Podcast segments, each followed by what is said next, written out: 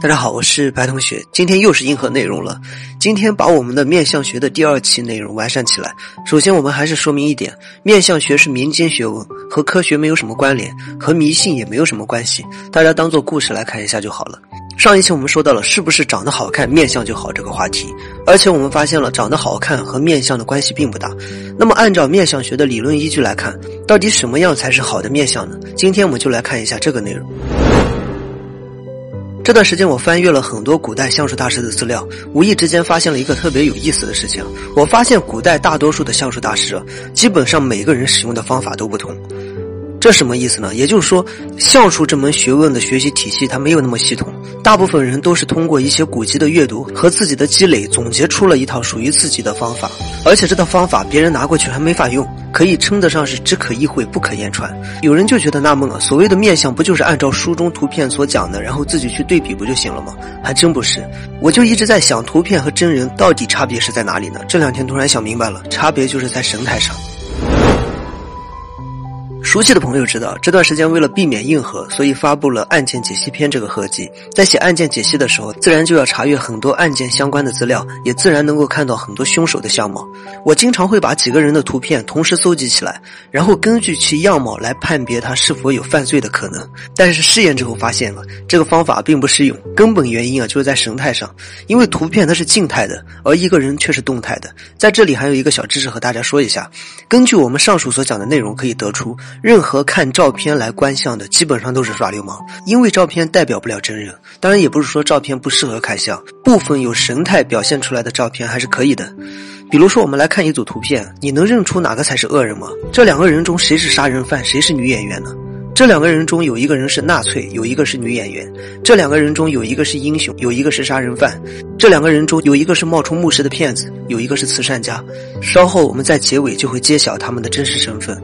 大家先记一下这个答案。我想说的是，我们仅凭一张图片是很难分析一个人的过往和性格的。这是怎么回事呢？可以明显的看到，图片上该有的五官都存在。如果面相学真的只是通过查看五官和书本来进行对比的话，通过照片来分析一个人的心理，显然是没有什么问题的。但问题是，观相其实观的不是器官，而是神态。像如这些照片并没有展现出一个人的神态，那么就要从生活中，或者是通过看真人的举动来观相。我们都知道，每个明星都是有替身的。如果替身和明星本人长得一模一样的话，不就完美的抨击了面相学吗？实际上却不一样。为此，我特地挑选了一张富含神态的照片，大家可以看一下。其中，周杰伦和其模仿者的差异很明显。相信很多人看到这张照片之后，都会有一个感觉，具体哪里有问题也说不清楚，就是感觉周杰伦本身要更顺眼一些。对，就是顺眼。怎么判别神态的好坏呢？就是顺不顺眼。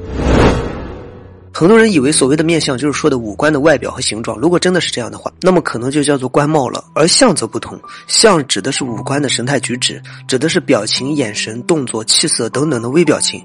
其实说到这一点上，大家就会明白了，面相说其实也没有那么迷信。目前心理学上也有微表情这个说法，只不过传统的相如观相、摸骨一类的东西没有正经的流传下来，而且还总被人认为是迷信的产物，这直接使得传统文化变得越来越局限，知识之间越来越混淆，以至于。现在说起传统文化，很多人都一愣。传统文化是什么呢？明明连西方人都很崇拜我们的阴阳术数和道家思想，我们却总认为这些东西全部都是糟糠。当然，造成这个现状的原因不在于某一个人，而是在于没有人用现代的语言来解释以前的文化。扯得有点远了，我们再说回来，一个人所经历的过去和他长年累月的积累，是会投射到一个人的相上的。人高兴的时候不可能嘴角向下，不高兴的时候即使伪装高兴也是皮笑肉不笑的，看起来就会觉得很别扭。这个就是相，相是没有办法伪装的。很多人觉得眼睛小就是贼眉鼠眼，嘴唇厚就是为人敦厚。我对于这种说法是十分排斥的，有点过于初级，太不严谨。那么怎么才能看准一个人的神态呢？说到这个话题，我们又绕回来了。真正要看一个人表现出来的神态，书本上是讲不出来的，更多的是需要感觉。这种感觉可以通过锻炼得出。我相信之前接触过此类知识或者是心理学的朋友是可以听懂的。我个人认为啊，如果现代的观象真的想要继续往前发展的话，那么它势必要结合心理学、行为学和情绪分析学，因为在一个新的时代，它应该更全面，或者说它应该结合现代的一些文化知识，让它变得更加符合这个时代。当然，想要完成这一点，还有很长的路要走。